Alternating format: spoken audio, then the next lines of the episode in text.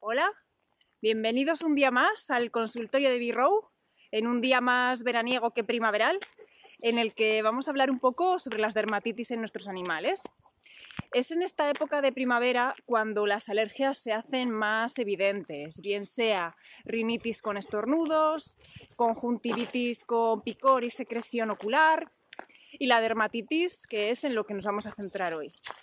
Siempre digo que en la lucha frente a las alergias son muchos los frentes que hay que abordar, empezando por la nutrición, siguiendo por el control de ectoparásitos, pulga, garrapata y mosquitos, eh, suplementos en la dieta y el cuidado de la piel y del pelo, el cuidado tópico. Así que hoy vamos a hablar sobre qué podemos hacer ante un brote agudo de dermatitis en nuestros animales evitando que, se autolesionen la piel con, el rascado y el mordisco que puede predisponer a infecciones y también evitando el estrés y la ansiedad que el prurito genera, hasta que podamos ir a nuestro veterinario. Seguro que sois varios los que tenéis un perro con algún tipo de alergia a algo, a lo que sea, ambiental estacional, eh, eh, alimentaria bastante constante en el tiempo, salvo que se controle el alimento que produce alergia, y que lleváis a rajatabla todo lo que hay que hacer para mantener bajo control a un perro alérgico. Y aún así, hay algún día o alguna época en la que vuestro perro tiene picor intenso. ¿Qué podemos hacer entonces nosotros para calmar esta situación? Lo primero que recomiendo es un baño. Un baño con agua tibia si estamos en invierno, pero si estamos en verano con agua fresca. En verano recomiendo baños con agua fresca casi a diario. Podemos utilizar el champú que tengamos específico para alergias y pieles sensibles, que sepamos a ciencia cierta que lo tolera bien. Eh, el agua fresca alivia, alivia, el picor porque reduce bastante la inflamación. En pieles enrojecidas eh, que, han, que han sido dañadas por el rascado, viene muy bien, alivia muchísimo el agua fresca. Y para el secado, procurad evitar el secador. Es mejor eh, secarle con toalla o incluso con papel secante sobre todo las zonas más irritadas, el vientre, entre los dedos, los oídos. Obviamente, si es en invierno, tendremos que secarle un poco con secador a una distancia prudente de unos 20 centímetros del perro y con una temperatura intermedia. Y lo que sí suelo aconsejar es que el entorno sea cálido, una, podemos poner un radiador, algo que tenga el ambiente cálido podemos quitar lo mayor con el secador y luego continuar con la toalla o el papel secante. Si después del baño vemos la piel todavía algo irritada, podemos utilizar algún producto que tengamos en casa que tenga efecto calmante sobre la piel y que sepamos, muy importante, que no le genera ninguna reacción o puede que tengamos alguna cosilla natural en casa que nos pueda servir para este fin, como puede ser el aloe vera. A mí me encanta el aloe vera para todo. Tengo una planta en casa y de vez en cuando cojo dos o tres hojas y preparo un poco de gel con ellas para lo que, para lo que pueda necesitar. Es importante si tenéis aloe vera en casa y queréis utilizarla para, para irritaciones, picores, que cuando cortéis la hoja lo dejéis sumergida en agua unas 24 horas, porque tiene una sustancia llamada aloína que puede ser irritante y podemos conseguir el efecto contrario al que queremos. Así que para, irritaciones intensas con picor es, sería bueno utilizar el aloe vera fresco. Yo el gel lo guardo en la nevera de manera que junto con las propiedades de la aloe vera, la temperatura fría me ayude mucho más a bajar la irritación y con ello a aliviar el picor. Otra cosa que quizá podamos tener en casa son las arcillas. En este caso me voy a referir a la arcilla blanca y a la arcilla verde. La arcilla blanca es muy calmante, pero la arcilla verde también tiene efecto antiinflamatorio. Para reducir picores eh, en caso de dermatitis alérgica podría valernos cualquiera de las dos, pero si queréis haceros con alguna, algún tipo de, arcilla, la arcilla verde sería la más completa eh, eh, para este tipo de, afecciones. Eh, lo suyo sería hacer una pasta con un poquitín de agua y aplicarlo en la zona, en la zona afectada, que podría ser el vientre, una pata, entre los dedos. La arcilla verde también viene muy bien para las pieles alérgicas, muy indicado para zona interdigital donde se suele acumular bastante humedad en los pliegues nasales de los bulldog francés, bulldog inglés, boxer, carlino, eh, donde también se acumula muchísima humedad y pueden crecer levaduras generando irritaciones y picor en la zona. Pues hacemos una pasta con un poquitín de agua, lo aplicamos, lo dejamos secar y a continuación lo retiraríamos con una gasa humedecida en agua tibia y, y ya estaría. La verdad que las arcillas son un, complemento a tener en consideración para tenerlo en nuestro botiquín casero. La arcilla blanca estaría más indicada para, para pieles secas, irritadas, sensibles, y la arcilla verde estaría más indicada para pieles grasas. De ahí la, indicación de aplicarlo en espacio interdigital y en pliegues, que es donde más humedad se suele, se suele acumular. Otra sustancia que podemos tener en casa, eh, sobre todo los que elaboráis con frecuencia el famoso y nutritivo caldo de huesos, es el vinagre de manzana. Eh, cuanto más natural y ecológico, mejor, ya lo sabéis. El vinagre de manzana es un antiséptico natural con un efecto calmante muy, muy, muy bueno.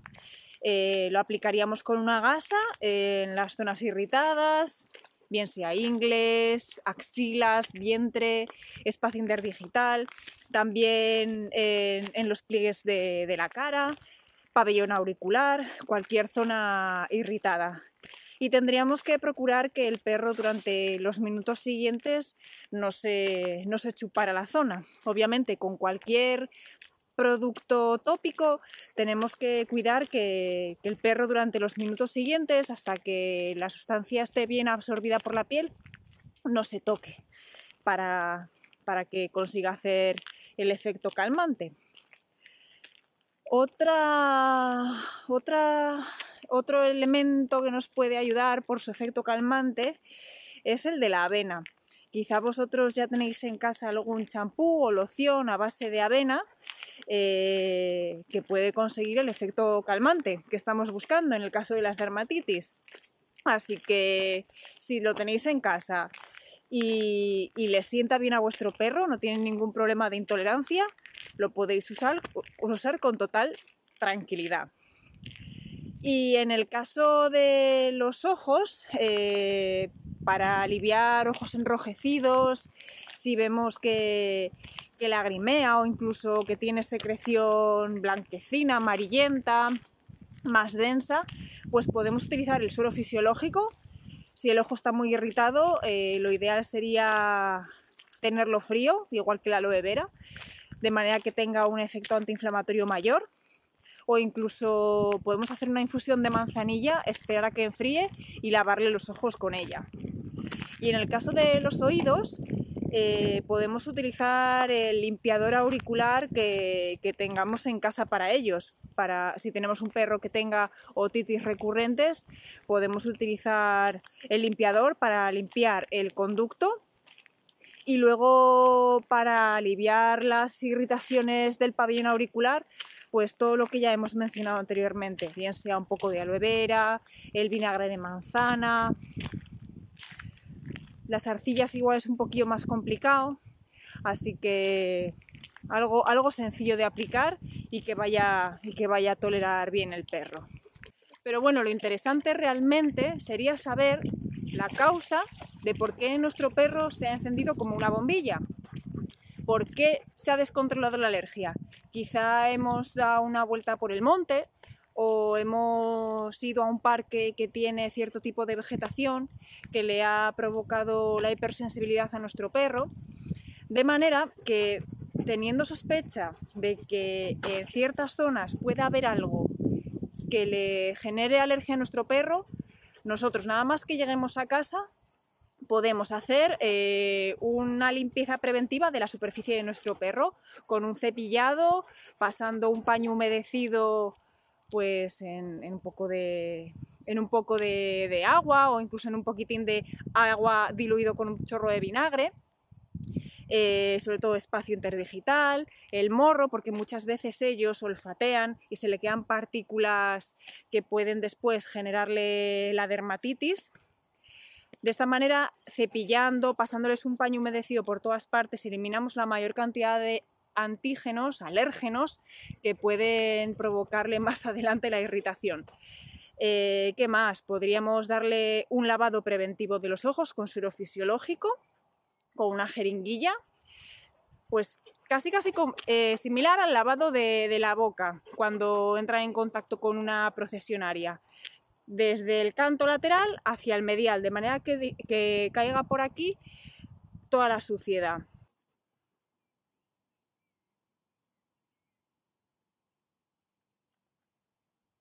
al igual que en los ojos, un lavado preventivo de oídos con su limpiador auricular de rutina o incluso un lavado del pabellón con, vinagre o con alguna de las sustancias naturales de las cuales hemos hablado.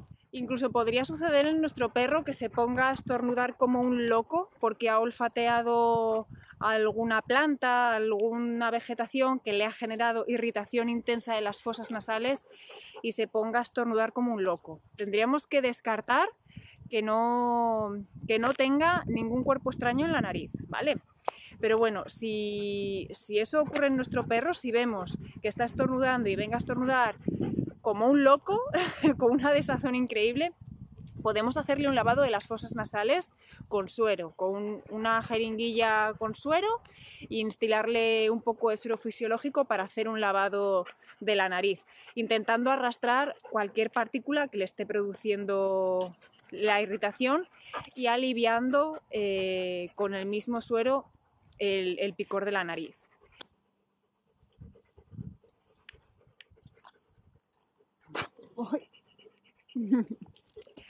y ni que decir tiene que tan pronto como, como, podáis tenéis que acudir a vuestro veterinario, porque puede que la irritación de la piel continúe e incluso que ellos con el rascado, con los mordiscos, se hayan lesionado la piel y necesiten a mayores otro tipo de, tratamiento, de medicación.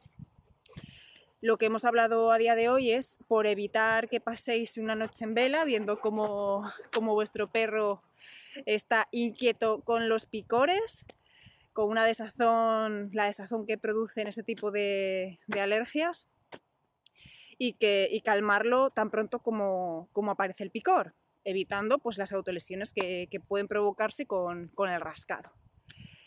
Así que nada, espero que os haya gustado el consultorio, que, que, estéis todos bien, bien, bien controlados y que no tengáis que tirar de estos consejos casi en ninguna ocasión.